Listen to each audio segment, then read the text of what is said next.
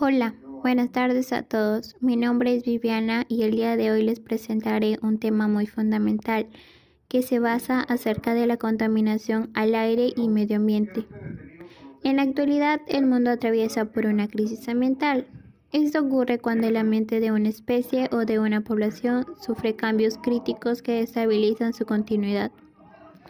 La contaminación del aire consiste en la liberación de sustancias químicas y partículas en la atmósfera alterando su composición, implicando graves riesgos para los seres vivos. Ahora bien, identificaremos las fuentes y gases que contaminan el aire. En ellas encontramos las fuentes naturales.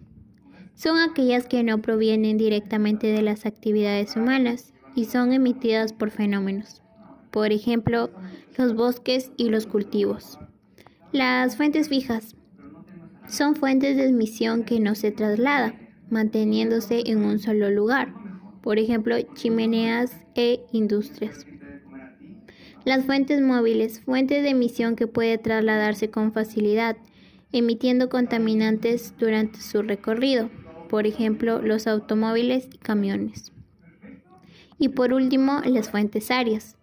Incluye una o varias actividades distribuidas en un área determinada, por ejemplo las casas y los comercios.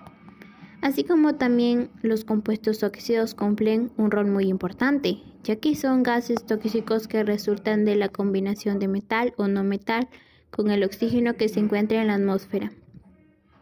Los gases contaminantes más comunes en la atmósfera son el monóxido de carbono, el dióxido de azufre y los óxidos de nitrógeno producidos por la industria y por los gases producidos en la combustión de los vehículos. Teniendo conocimiento de lo aprendido, indagaremos sobre la principal causa de contaminación al aire, que es la quema de combustibles fósiles, carbón, petróleo y gas. Al realizar esta actividad se generan contaminantes tóxicos y dañinos como dióxido de carbono, óxido de azufre, óxidos de nitrógeno, entre otros. Esto puede traer como consecuencia enfermedades graves como problemas respiratorios, asma, bronquitis crónica o cáncer de piel. Mientras tanto, la urbanización, deforestación, agricultura, industrias y la tala excesiva de árboles están acelerando la pérdida de nuestra biodiversidad. Ahora hablaremos acerca de la calidad del aire. Se define calidad del aire como la concentración de contaminante que es transportado y difundido por la atmósfera. Hay muchos factores que afectan la calidad del aire que respiramos, por ejemplo, la presencia de sustancias contaminantes como gases o partículas generadas de manera natural o por actividades desarrolladas del hombre. Para identificar si la calidad del aire es adecuada para la salud, debemos de basarnos en el índice de calidad del aire. Por ejemplo, si la calificación del aire es buena, los valores INCA deberían ser entre 0,50 y presentar un color verde. Argumentemos acerca de la capa de ozono y su deterioro.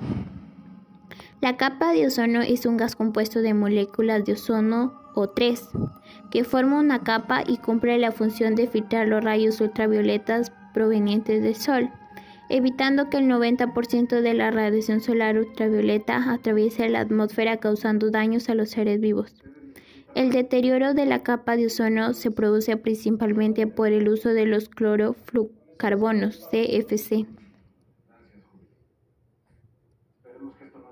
El agotamiento de la capa de ozono produce niveles más altos de la radiación ultravioletas, por lo que podría perjudicar a la salud de las personas, causando las siguientes enfermedades: cáncer a la piel, quemaduras solares, trastornos oculares y envejecimiento prematuro. Según investigaciones, los países que atraviesan por emergencias ambientales son China, Brasil, Estados Unidos y Chile. No queremos ser un país más que atraviese esta crisis ambiental. Logremos un cambio que nos ayude a ser un país mejor y limpio. Podemos empezar por realizar las siguientes acciones, reciclar, reutilizar y reducir. Podemos reciclar botellas, cartón y papel, ya que con estos materiales podemos crear grandes manualidades. Podemos sembrar plantas y árboles, ya que nos ayudará a producir oxígeno y a purificar el aire. Evitemos la quema de basura. Esto libera contaminantes tóxicos que perjudican nuestra salud.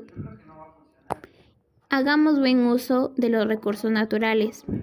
Y por último, respetemos las áreas verdes. Permitirá reducir los contaminantes del aire. Bueno, ahora me despido. Muchas gracias. Recuerda, enseñar a cuidar el medio ambiente es enseñar a valorar la vida.